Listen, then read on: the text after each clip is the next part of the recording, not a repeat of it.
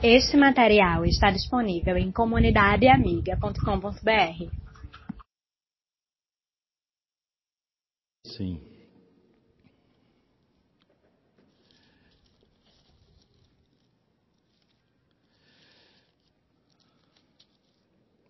Em primeiro lugar, peço que sejam sejam feitas orações, súplicas, pedidos e ações de graças a Deus em favor de todas as pessoas. Orem pelos reis e por todos os outros que têm autoridade, para que possamos viver uma vida calma e tranquila, com dedicação a Deus e respeito aos outros. Isso é bom e Deus, o nosso Salvador, gosta disso. Antes de ler o texto da noite, para meditarmos nele, eu queria que nós, como igreja, cumpríssemos isso. A gente vê muita coisa. Feito time de futebol, o povo vai para as urnas com suas camisas do seu time predileto. E parece que a gente não entende bem o que significa viver a cidadania como Deus deseja. A gente não compreende exatamente que Deus é o Senhor de todas as coisas. E é duro para o homem aceitar que Deus está no trono, regendo todas as coisas, e que feliz de fato é a nação que o reconhece como absoluto Senhor, como Deus de sua vida.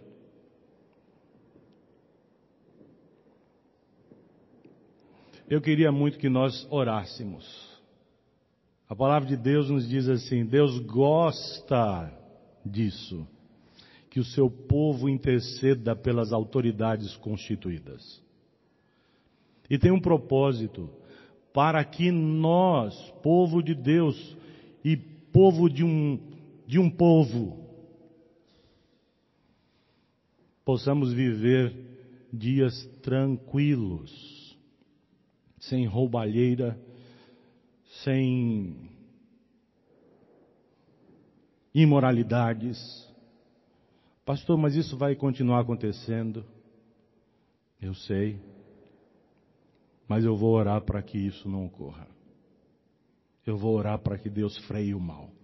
Eu vou pedir para que Deus reine sobre nossa nação, sendo uma nação idólatra como a nossa eu vou continuar pedindo, Senhor, dá ao coração do brasileiro um novo rei, um novo Senhor, Jesus Cristo.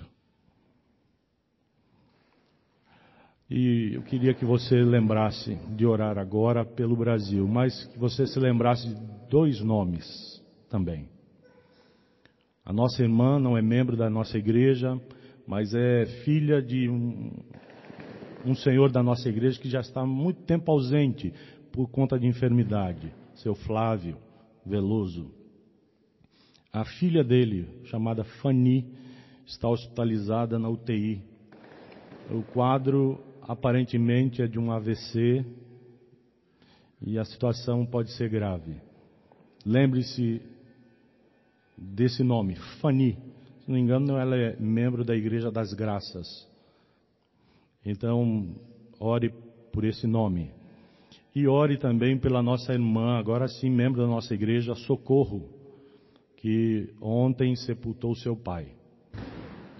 Então, lembre-se de orar pela Socorro, esposa do Jarbas, nossos irmãos que estão enlutados nesta hora. Vamos curvar as nossas cabeças mais uma vez, irmãos. Orar pelo Brasil, pelo presidente que já foi eleito, pelos governadores foram eleitos, orar pelo nosso estado, orar para que Deus nos dê uma vida tranquila e que Jesus seja rei sobre nós e sobre o nosso povo. Que o mal seja freado, impedido de se alastrar. E que o bem que vem do céu a partir de nós, apareça na cidade, nas famílias, nos órgãos públicos, nas escolas, faculdades. Que Deus seja Senhor de nossa nação. Ore, ore com fé. Creia que o Senhor responde a nossa oração.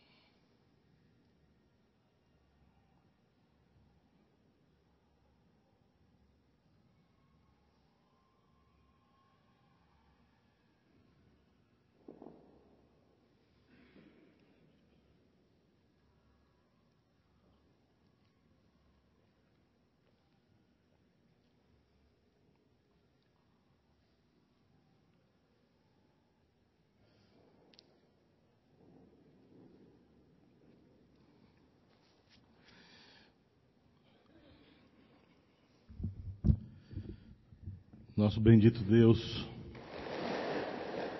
Rei do universo, absoluto Senhor sobre todos e sobre tudo, conforme a tua palavra nos diz.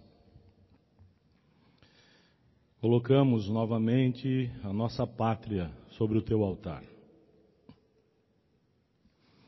Pedimos que tu tenhas compaixão de nós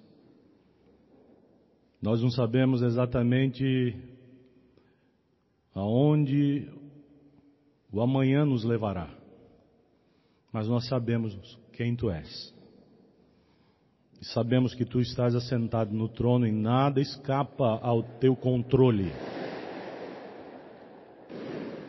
E queremos, como igreja, estar debaixo da tua supervisão, da tua direção e dos recebendo de tuas mãos o suprimento para a vida. Para que o Evangelho, Senhor, repercuta como sol nas nossas vidas e através de nós chegue ao coração de muitos. Precisamos, ó Deus, de um país novo, independentemente, ó Deus, de quem tenha sido escolhido, primeiramente por Ti, Senhor, porque não existe autoridade que não seja estabelecida sem a tua direta direção e soberania em vontade para um povo. Não existe, Senhor, autoridade alguma constituída sobre nós que não venha primeiramente de ti. Portanto, Senhor, que nos dobremos aos apelos do teu querer e recobremos a esperança dentro do nosso coração de dias melhores, não só para nós, como sinal de egoísmo. Tira do nosso coração essa índole maligna, Senhor, egoísta, de buscar apenas o bem para nós mesmos, mas que o bem que vem de Ti, Senhor, se esparrame como água sobre a vida de todo o nosso povo. Que tu abençoes o nosso país. Que o Brasil seja uma nação que teme o teu nome. E que veja, Senhor, o teu agir. Sinta no profundo da alma que tu és soberano sobre tudo e todos. E que tu não permitirás que o mal fique fora de controle. Senhor amado, tu pode transformar o coração de qualquer ser humano. Senhor, transforma o coração de muitos políticos que foram alçados a essa posição de comando nestas eleições. Usa essas vidas para a promoção do bem comum, o bem social, o bem das famílias, o bem dos jovens, para que tenham estudo de qualidade e que assim, ó Deus, haja um futuro promissor para a nossa gente. Abençoa, Senhor, do menor ao maior, do, mais fraco ao mais forte, do mais pobre e miserável ao mais rico e abastado. Abençoa o povo desta nação, Senhor. Toca no coração deste povo para que veja as nuances do teu amor nas entrelinhas da caminhada da vida. E que assim este povo se dobre a ti, Senhor, reconhecendo que feliz é uma nação e um povo que teme o teu nome. Senhor, nos lembramos de Fani e de Socorro Abençoa estas vidas. Derrama teu bálsamo suave sobre elas. Transforma as realidades de dor, de sofrimento, de angústia e de saudade, para que a graça bendita de Jesus Cristo seja mais preciosa, o sentimento mais elevado dentro dos seus corações agora. Ajuda, Senhor essas irmãs, seus familiares, em nome por amor de Cristo. Amém.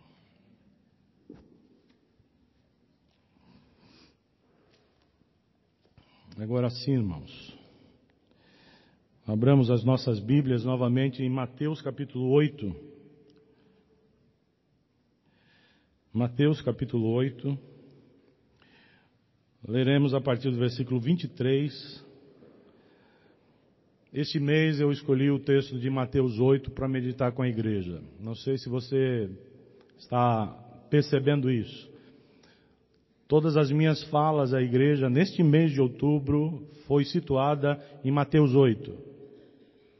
Mateus 8, Jesus começa falando do valor da fé na vida cristã, de como a fé deve aparecer e, e, e, conduzir aquele que o segue e o reconhece como Senhor. E estamos agora, a partir do versículo 23, escolhi esse trecho, uh, até o 27, diante de uma situação envolvendo novamente os discípulos e a figura de Jesus. E o texto fala daquele episódio em que os discípulos são levados ao encontro de uma situação de risco são colocados no meio do mar da Galileia e o mar se mostra tempestuoso, de uma maneira que eles, ao que parece, não tinham ainda encontrado. E o texto é, por demais conhecido, fácil, mas eu queria que, nesta abordagem do texto, o Senhor essa é a minha oração, o Senhor falasse ao nosso coração, nos ensinando a nos conduzir um pouco melhor na caminhada da vida. O texto diz assim: Jesus subiu num barco, né, entrou num barco, e os seus discípulos o acompanharam, foram com ele. De repente, e aí não é, eles entraram no barco e, e aconteceu. Eles entraram no barco e começaram a singrar o, o mar da Galileia.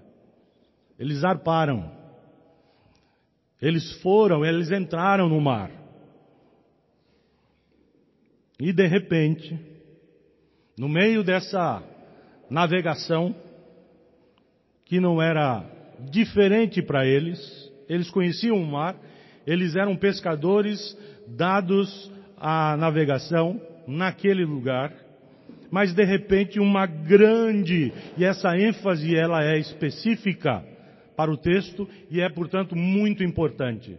Uma grande tempestade se formou e agitou o lago ou o mar da Galileia ou o lago de Genezaré, de tal maneira que as ondas começaram a cobrir o barco, passar por cima do barco.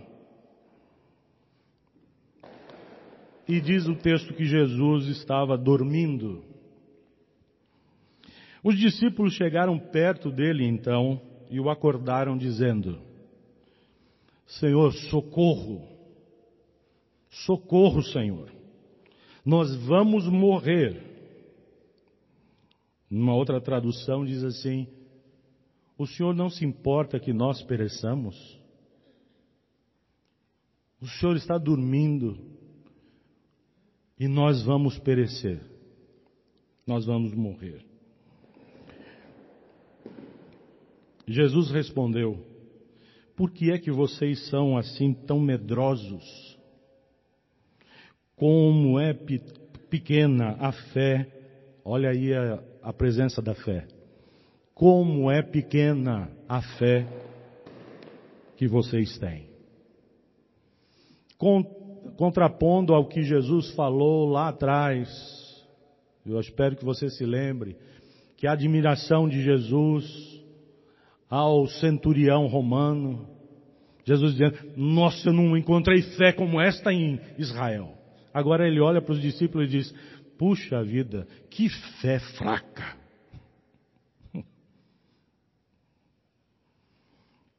Ele então se levantou. Diz aqui na tradução da linguagem de hoje, falou duro, falou com autoridade, deu ordem, Jesus se levantou, a posição daquele que é o Senhor. A posição do professor é assentada no tempo de Jesus. A, a postura professoral é assentada. Por isso a gente encontra Jesus quando quer ensinar, ele se assenta.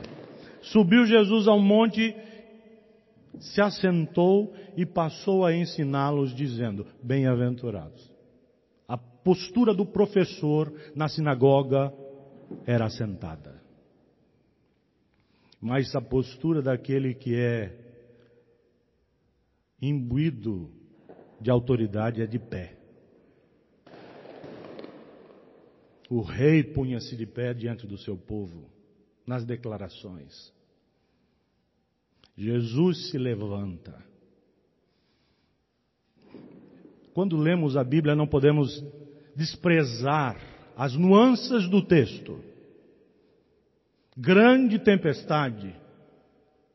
Socorro, Senhor, vamos morrer. Pequenez em termos de fé, fragilidade na fé. Jesus se levanta e fala duro com o vento e com o mar. Fala com autoridade, dá ordem ao vento e às ondas e tudo ficou calmo. Então todos ficaram admirados, profundamente tocados e admirados, e disseram: Quem é este que até os ventos e o mar lhe obedecem? Irmãos queridos, eu creio que uma das coisas mais difíceis para nós na vida cristã, na vida diária, é compreender o andamento histórico do nosso viver terreno. Nós temos profundo medo de tomar decisões erradas. Nós temos profunda angústia de não saber o que vai suceder amanhã. Quando há possibilidades para nós, ficamos corroídos pela ansiedade, não é assim? Quando a resposta a um emprego só chegará daqui a duas semanas, como é o coração desse que anseia um trabalho?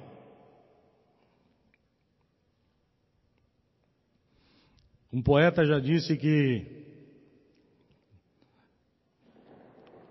navegar é preciso, mas viver não é preciso. A linguagem do poeta é clara.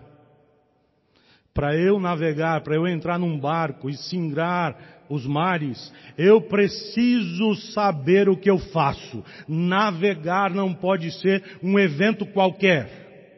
Navegar é preciso. Tem que ser exato.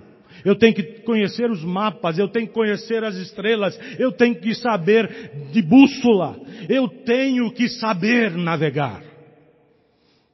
Porque se você entrar num barco e se meter a navegar, você vai a pique, rapidinho. Você vai ficar perdido.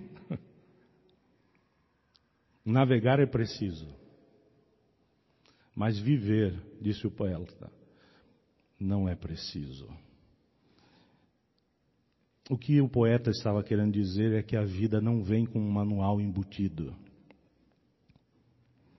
A vida não vem com uma descrição pormenorizada de todos os acontecimentos que ainda estão por acontecer. A vida não nos traz começo, meio e fim para nós. Difícil para nós viver. Você pensou que chegaria hoje experimentando o que você está experimentando exatamente? Você imaginou que estivesse nessa situação depois de uma década?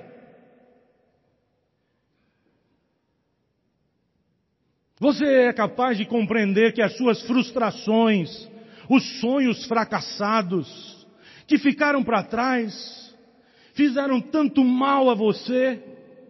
Roubaram muito tempo, tanta preocupação, noites insones, mas você está aqui hoje, do jeito que você está. Como a vida se revela para você. E não tem outro jeito, você é isso que você está experimentando. Não adianta imaginar, e se a doença chegou? deu uma guinada na história. O casamento ruiu, a família se partiu ao meio, o emprego foi embora, você teve que mudar de profissão. Você teve que buscar novos rumos, novo chão para pisar. O curso fracassou.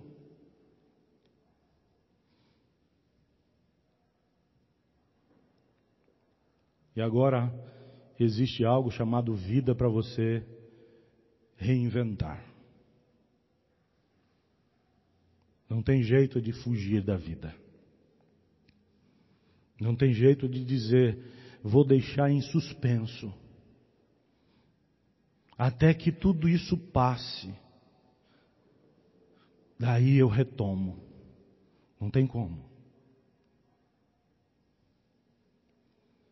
Queridos irmãos e irmãs, eu creio que nós precisamos aprender para valer, a fazer leituras acertadas dos episódios do viver. E para isso acontecer é preciso que eu seja crente de verdade, que eu creia nos recursos de Deus de verdade, que eu creia na palavra de Deus de verdade porque ela é a bússola que eu preciso para navegar no mar da vida. E ela não vai me permitir errar. Eu preciso levar a sério as coisas de Deus, porque é uma vida a ser desfrutada. E eu preciso fazer leituras acertadas das experiências que eu vou ajuntando à medida que os dias vão passando. Eu creio que nós temos nesse texto uma amostra exatamente disso que tantos necessitamos. Jesus está ensinando alguma coisa aqui a Bíblia está nos mostrando aqui algo precioso, lições preciosas que devemos reter na memória e no coração para implementarmos uma conduta um pouco mais elaborada e não irresponsável, porque muitas vezes, em nome de uma suposta fé, assumimos um, um comportamento deslocado, incompatível com o Evangelho. E que em vez de honrar ao nome do nosso Deus, enlameia o seu nome. Fala mal dele. O texto mostra os discípulos sendo levados e expostos a uma situação de gravíssimo risco. A uma situação de completa insegurança. E vejam, são os mesmos homens que estavam com Jesus quando o centurião chegou. São os mesmos homens que ouviram a conversa de Jesus com aquele homem. São os mesmos homens que notaram a fala de Jesus dizendo: grande é essa fé. Não pela estatura, mas pela potencialidade de realização, de levar o homem a estar engrenado com o plano de Deus. Porque a fé vale, e eu já lhe disse isso e repito, não pelo tanto nem pelo quanto, mas por ser o que ela é, o dínamo de Deus, dado a nós, plantado em nosso coração como boa semente, para nos levar a assumir posturas adequadas diante de Deus e da própria história, dos episódios todos da vida. Portanto, são esses homens que estão no barco. E parece que eles têm uma qualidade que também nós temos. Uma memória extremamente curta. E parece que eles já se esqueceram de tudo, que já estavam habituados a, a receber de Cristo na relação que mantinham com Ele. E, e nesse momento, em pleno mar da Galileia, eu creio que Jesus queria ensiná-los algo relacionado com a vivência cristã, para que ela não fosse refletida e irresponsável. Eu creio que Jesus queria mostrar a eles que eles precisariam ter um coração afinado com o céu, para que nos episódios do cotidiano, eles não fossem tragados por sugestões irreais.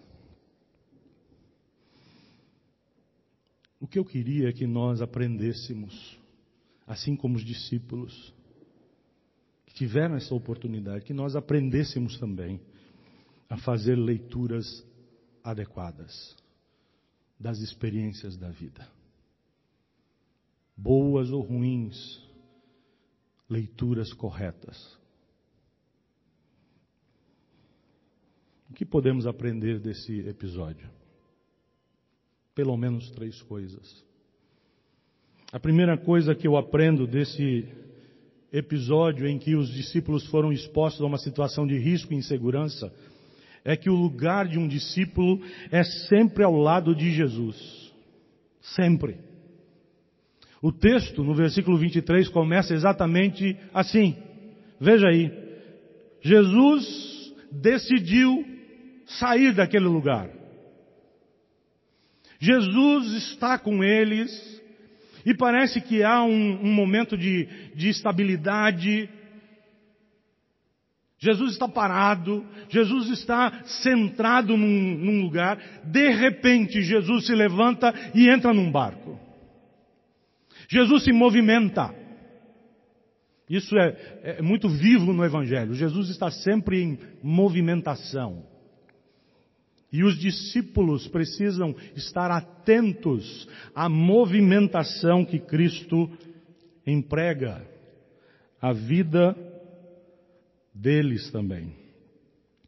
E eu aprendo essa grande e simples verdade ao ler esse texto de que o lugar de um discípulo é sempre ao lado de Jesus.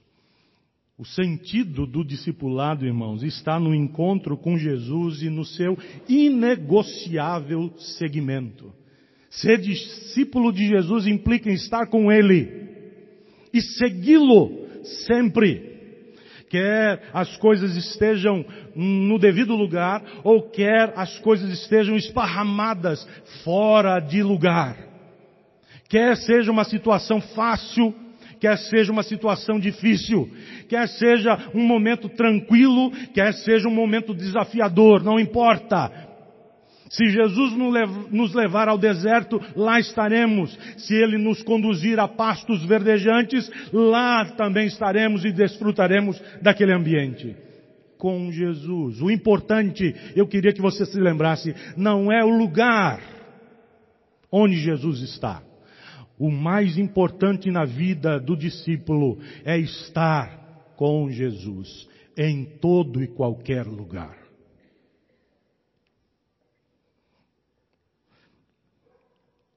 Seja coisa boa, seja ruim.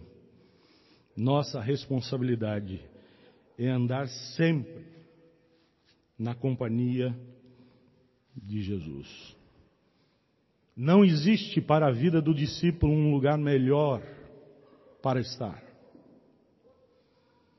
O lugar do discípulo é na presença de Jesus. O discípulo não foi feito para andar sozinho. O discípulo não foi feito para tomar decisões sozinhos, sozinho. Discípulo foi feito para andar com Jesus. A movimentação não parte dos discípulos. Não foram os discípulos que disseram, vamos-nos daqui, Senhor. Todas as vezes que os discípulos sugeriram mudanças de rota, para o ministério de Cristo, eles foram reconduzidos. Somente quando as coisas eram compatíveis, havia tranquilidade para eles. Do contrário, eles tinham que se amoldar àquilo que Cristo trazia para as suas vidas. Um exemplo que me ocorre é naquele caso da multiplicação dos pães e dos peixes. Quando os discípulos notaram a dificuldade da hora, que o dia já declinava, o sol já estava indo para o horizonte e aquela multidão tinha sido dispensada ainda, o que é que eles sugeriram? Se aproximam de Jesus e dizem: manda embora, Senhor. E eles chegam com uma argumentação muito lógica para que eles tenham condição de viajar, voltar para casa e voltando tenham também condição de encontrar algum lugar para se hospedar, se for preciso, e encontrar comida. Diante disso, o que é que Jesus diz? Muito boa sugestão, vamos fazer isso. Não. Deem vocês mesmos de comer a eles. Jesus complicou a vida deles.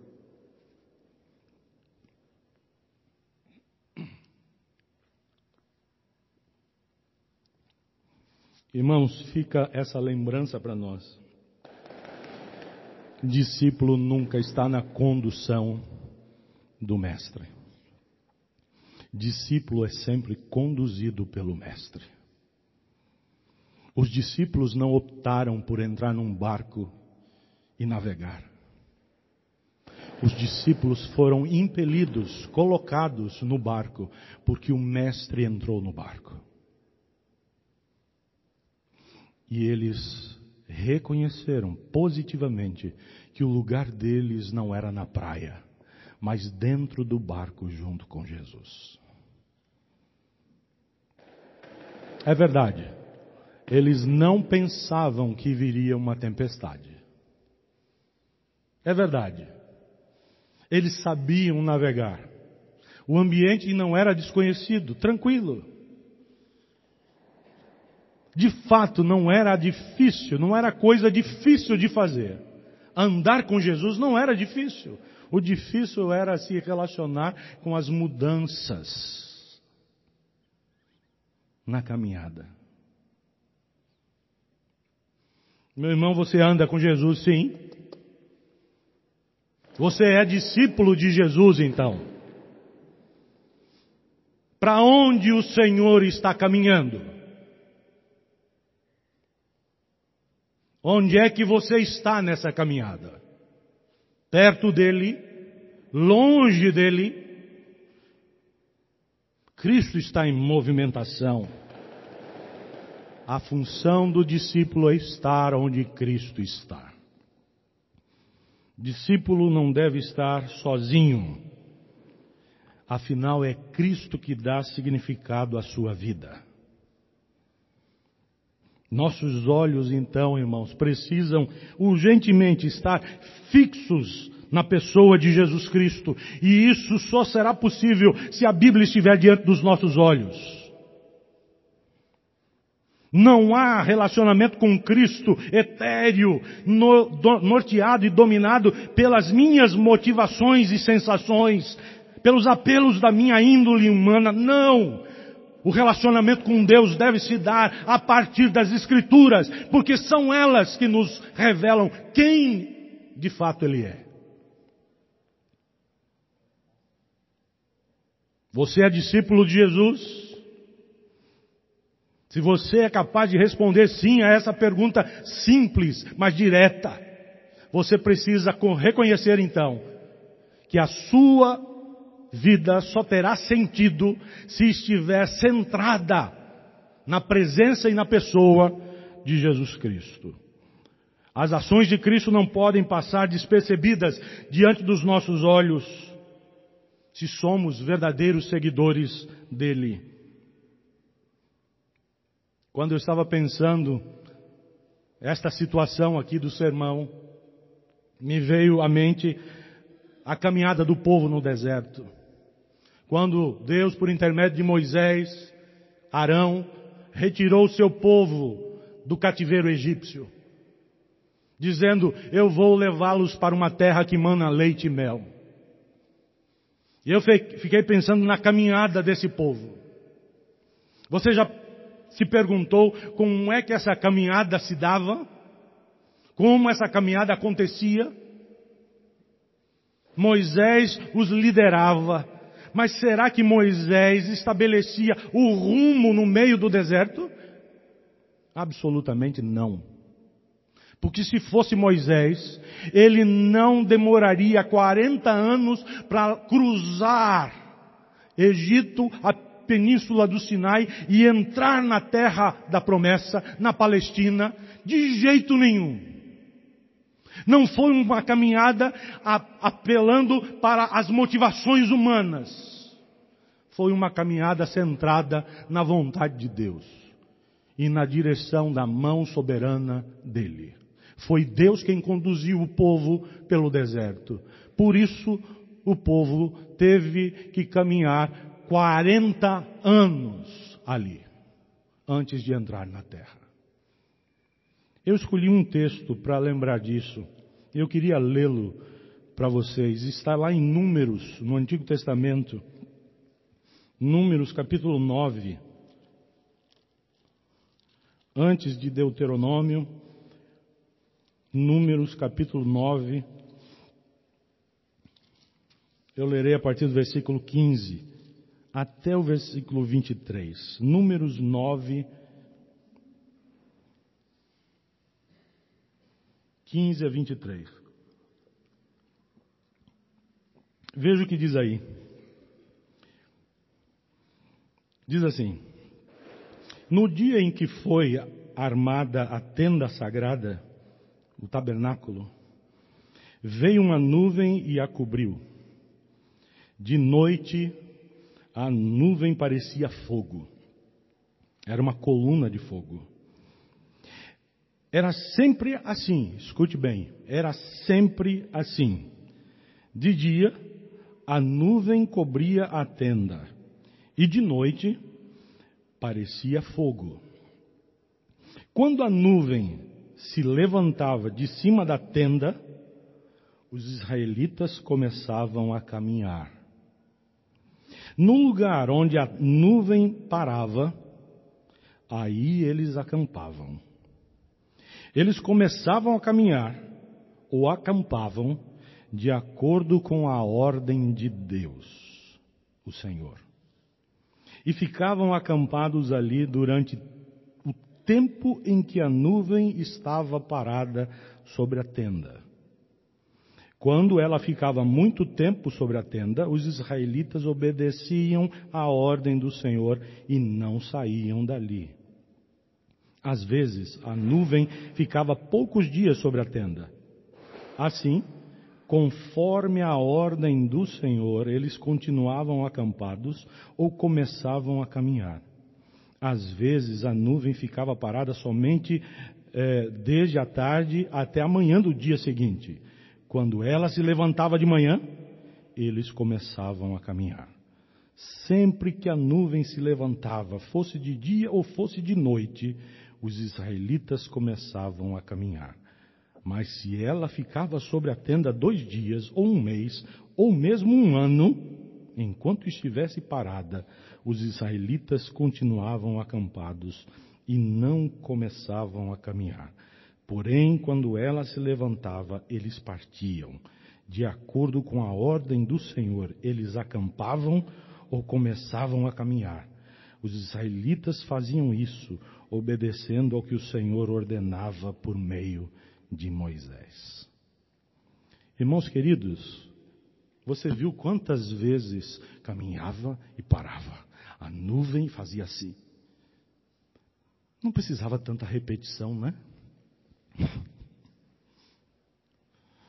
Mas eu vejo que Deus conhece bem a índole do nosso coração e Ele sabe quão teimosos nós somos e o quão fracos e o quão dados ao esquecimento nós somos. Então ele repete, repete, repete, repete, para que a gente se convença de que ele é o Senhor e a nós cabe a obediência a ele. Não nos metamos a fazer a obra do Senhor do nosso jeito. Somos discípulos. E como discípulos, devemos nos curvar diante daquele que é o Senhor. A obra tem dono. Jesus Cristo é o dono dessa obra. Discípulos seguem o Mestre, fazem o que ele quiser, quando quiser, onde quiser,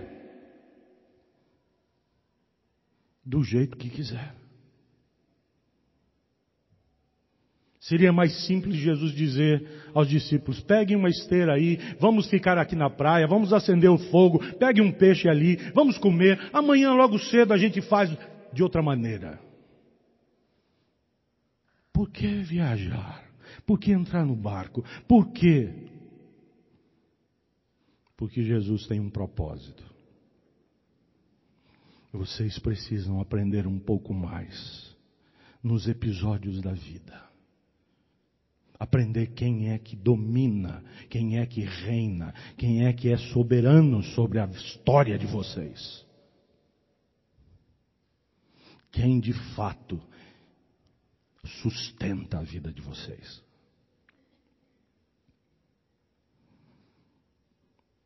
A primeira lição é essa. O lugar de um discípulo é sempre na companhia de Jesus.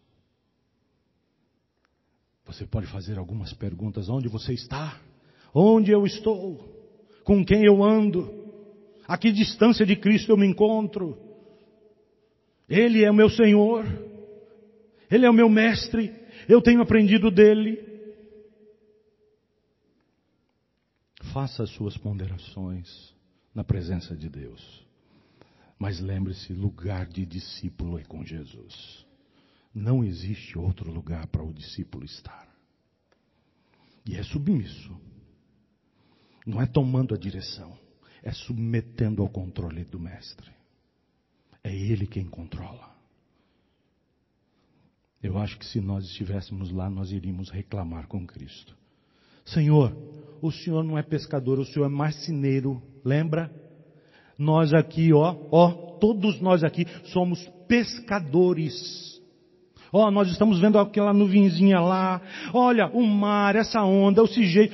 Olha, nós temos a experiência, o senhor não tem. Desça desse barco, desça desse barco, vamos, vamos, vamos. Positivamente eles não fazem nada. Eu estou conjecturando, né?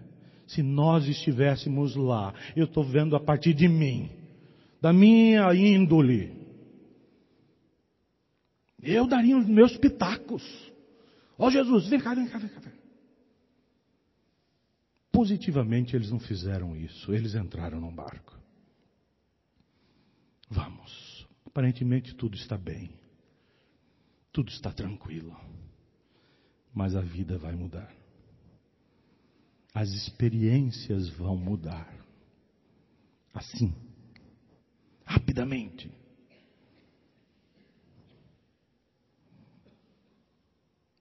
E agora? E agora vem a segunda lição. O que nós aprendemos desse texto? Em segundo lugar, eu aprendo também que o nosso medo diante das mudanças repentinas da vida acaba revelando apenas o quanto nós estamos despreparados a viver pela fé. O nosso medo, às vezes, é sinal da nossa incredulidade. O nosso medo, às vezes, só serve para nos mostrar, nos confrontar com a pequenez da nossa fé. Dizendo para o nosso próprio coração que nós não estamos preparados de verdade para viver pela fé. Uma coisa é eu perguntar aqui para a igreja: vocês têm fé? A resposta é: sim, temos fé. Vocês vivem pela fé? Sim, pastor, nós vivemos pela fé. E se a vida mudar? E se o risco aparecer? E se a morte se avizinhar? E se a perda? E se os recursos falharem? E se a fraqueza da natureza humana se tornar muito evidente. E se você for levado a uma situação em que não há escapatória, não há caminhos de fuga, não há rotas para você escapar daquela situação. E aí? Você continua vivendo pela fé?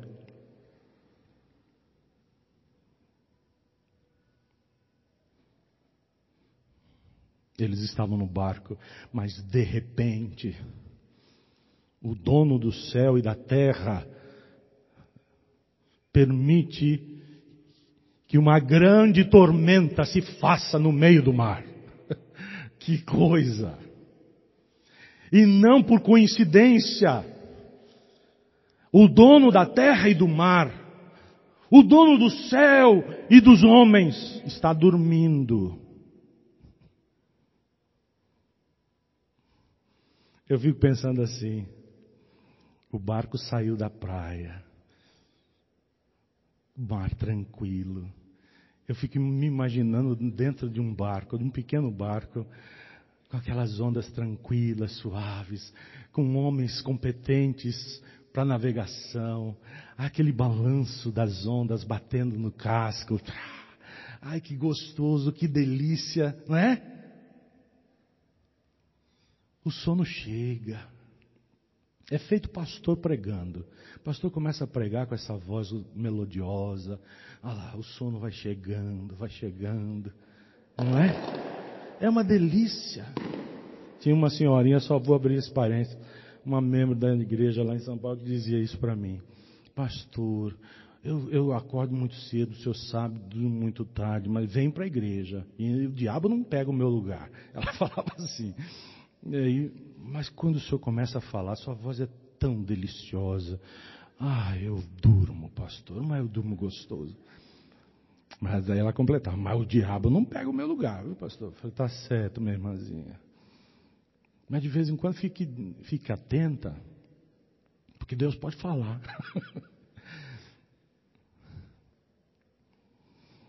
Irmãos queridos,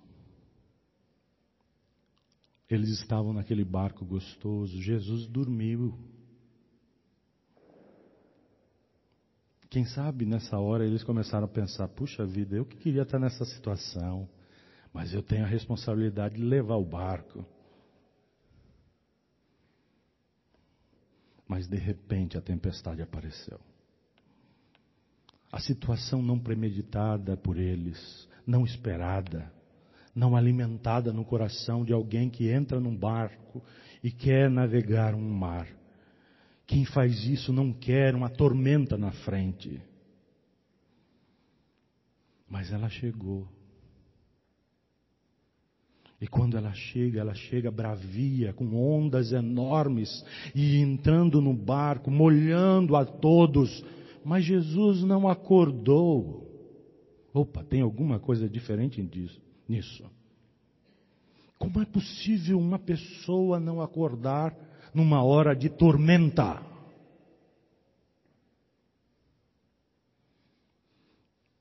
É claro que Jesus está mostrando algo.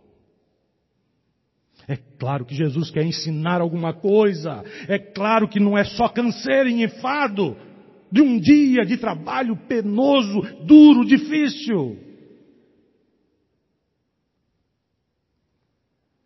É o Senhor ensinando, aproveitando as experiências da vida para ensinar os seus discípulos a fazerem leituras corretas dos episódios e a se posicionarem corretamente também diante deles.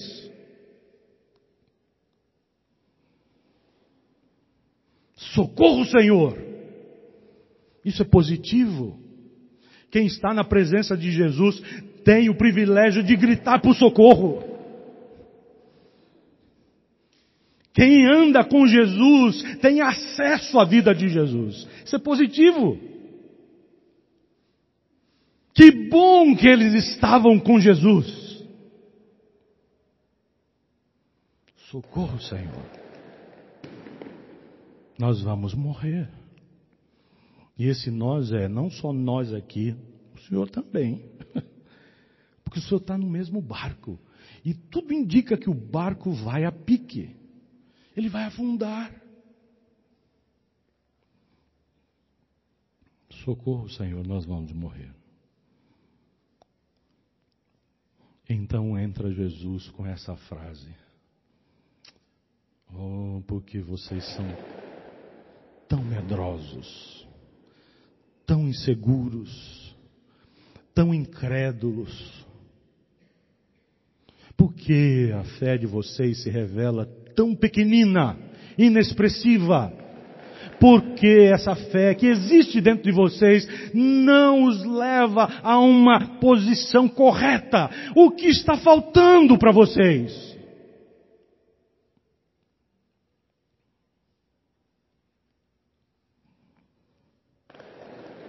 Minha pergunta para você, meu irmão, é: o que sustenta a sua vida? Quem é a base de sustentação para a sua vida? A sua conta bancária, não é? A sua família é a sua base de sustentação. Base de sustentação é aquilo sem o que eu não existo. Eu naufrago, eu morro, eu desapareço. É a saúde. Essa é a sua base de sustentação? Quem e o que sustentam a sua vida?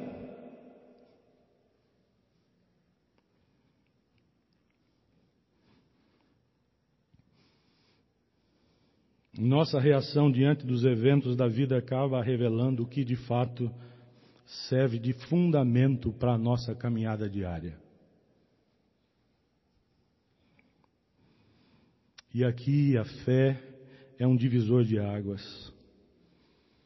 A fé como recurso espiritual que vem de Deus e que nos oferece a chance de um posicionamento diferente na caminhada diária da vida. A fé é esse recurso espiritual que nos dá a chance de uma resposta positiva aos apelos da soberania de Deus, da vontade de Deus, de Sua presença no meio da nossa caminhada. A fé nos faz perceber onde Cristo está, a Sua vontade, o seu propósito, o seu plano de amor na nossa caminhada.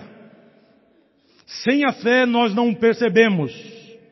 Sem a instrumentalidade da fé, perdemos completamente a perspectiva da soberania de Deus e toda, absolutamente toda a noção do seu modo de agir. É preciso ter fé. Do contrário, nós não saberemos o que Deus está fazendo, onde Ele está e o que Ele intenta fa fazer e promover na nossa história. E se nós não formos impelidos pela fé, nós somos, seremos levados pelas aparências das coisas. A aparência do mundo, a aparência das situações, aparência. E a aparência pode falar muito de irrealidades. As aparências podem mentir ao nosso coração. Eu posso ter aparência de saúde e estar doente. Eu posso ter aparência de estabilidade financeira e de repente uma derrocada. Eu posso ter aparência se você confiar na sua aparência ou na aparência das coisas que o circundam. Você não caminhará longe. Você não irá longe. Irmãos queridos, nosso medo muitas vezes é sinal da nossa incredulidade. Deixamos a fé de lado. E a fé nos liga a Cristo sempre. E a fé nos faz percebê-lo, reconhecê-lo a fé nos aguça o nosso coração para reconhecer o plano de Deus, o seu amor. A fé é que faz isso. É o instrumento de Deus para isso. E portanto, nosso medo diante das mudanças repentinas da vida acaba revelando apenas o quanto nós estamos despreparados para viver pela fé. Mas não há outra experiência para nós, senão uma vida de fé. Meu irmão, a sua vida vai mudar. Escute. Tão clara como uma água que nós bebemos. A sua vida irá mudar. E as mudanças na sua vida podem ser, de um lado, de maneira positiva e de outro lado pode ser de um modo negativo. Só tem essas duas possibilidades. Mas uma coisa é certa, a sua vida vai mudar.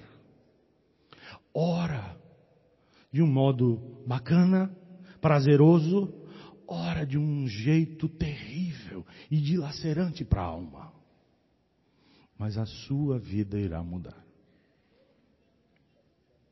Diante disso, só há uma maneira de você se posicionar. Você, como discípulo de Jesus, é chamado ao exercício da fé. Não para experimentar o medo. Fé. Crer naquele que está dormindo porque a sustentação da vida está nele. E aí nós entramos exatamente no terceiro ponto, na terceira lição que o texto nos apresenta. Eu aprendo aqui desse texto, dessa experiência de Jesus com os discípulos, que a principal referência do cuidado de Deus em nossa vida não está no exercício da nossa fé, mas no derramar contínuo de Sua graça e da Sua misericórdia sobre nós. Graça e misericórdia. Jesus se levanta, dá ordem aos, aos ventos e às ondas. E tudo se faz calmaria. Jesus intervém nos processos da vida. Não porque eles tiveram fé. Pelo contrário, eles não tiveram fé nenhuma. Foi graça, foi compaixão, foi misericórdia, foi o Deus verdadeiro demonstrando a intensidade do seu amor cuidadoso sobre eles. Não foram os méritos da postura de fé que eles assumiram Eles foram chamados a exercitar a fé naquele que sustenta. Mas que fé pequena. Então eles tiveram a chance de desfrutar da compaixão divina. Irmãos, nós aprendemos uma coisa a mais aqui. Quem dá salvação à nossa vida não é aquilo que nós somos capazes de fazer até pela fé. Não é a fé que é salvadora, é Cristo que é o Salvador. Não é a fé que salva, é Cristo quem salva. A fé nos leva a Cristo, mas Ele é o Salvador. Se fosse diferente, se fosse a nossa salvação feita pela fé, seria de alguma maneira resposta em obras. E nunca a salvação seria resultado de obra humana. É graça divina que se revela mediante a fé. Mas é graça. Pela graça, sois salvos mediante a fé. É instrumento só. Escute. Jesus está mostrando aos seus discípulos aqui que mesmo quando eles não fazem o que deveriam fazer, Jesus jamais os abandonará. Jesus sempre cuidará deles. E eles precisam perceber a grandeza do amor de Deus por eles. Quanto Deus nos ama. Meu irmão, você é capaz de perceber o amor de Deus quando você não faz nada para merecê-lo. Você é capaz de perceber a grandeza da compaixão de Cristo por sua vida quando você faz tudo para desmerecer isso. Você enfia o pé. E Deus insistentemente e perseverantemente bate a porta do seu coração dizendo: Eu não estou longe de você. E eu darei ordens aos ventos e ao mar para que se aquietem, porque eu amo. Misericórdia.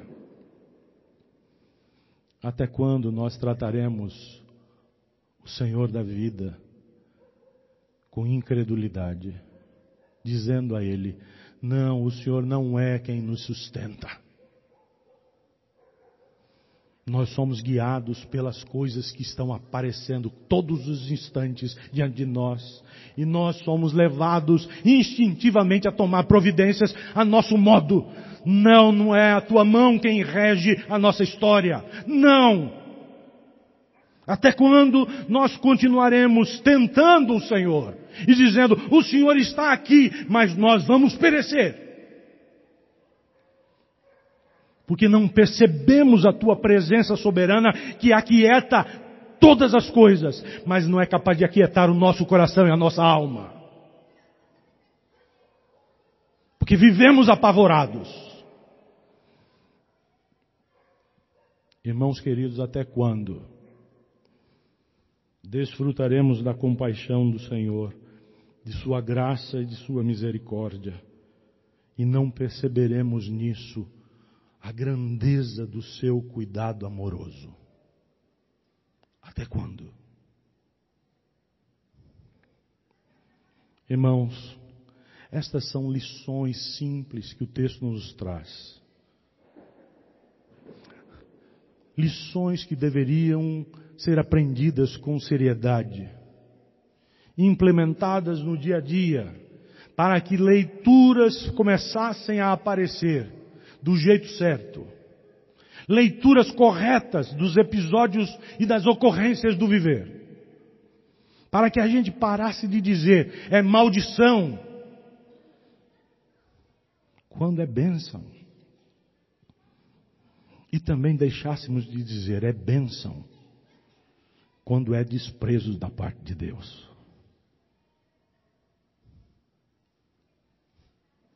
Até quando? Seremos levados pela índole do nosso coração e não pela fé. Até quando o sustento é material e não espiritual?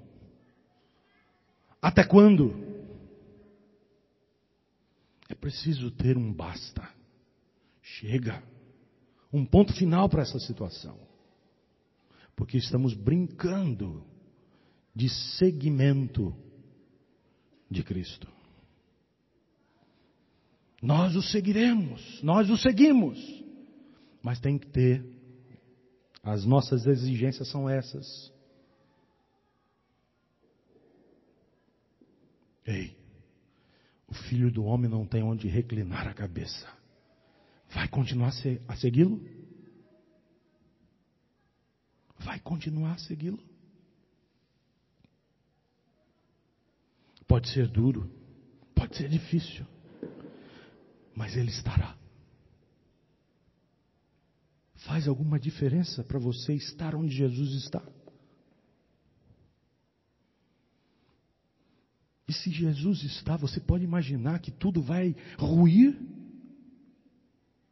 Ou Ele é Senhor absoluto sobre tudo e todos, dono do universo?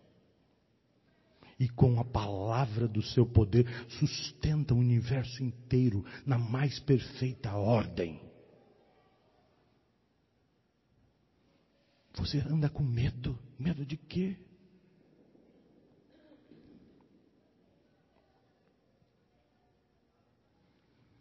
Não é Jair Bolsonaro, não é Haddad. Vão colocar em ordem o país.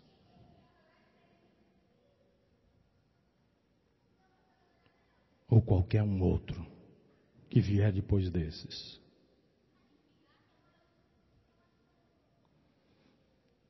O país terá ordem quando o coração do povo de Deus estiver de fato e de verdade centrado pela fé no único que é o Redentor.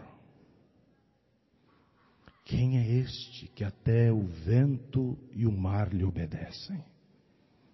É Jesus, o Deus unigênito do Pai, o nosso amado Redentor, em quem nós depositamos toda a nossa confiança e juramos seguir e servir até o fim dos nossos dias. É Jesus. Se nós levarmos isso a sério, então o mundo verá. Verá diferença positiva nesse povo que se chama de Deus. Verá. Verá a luz de Cristo. Sim, haverá esperança para esse povo.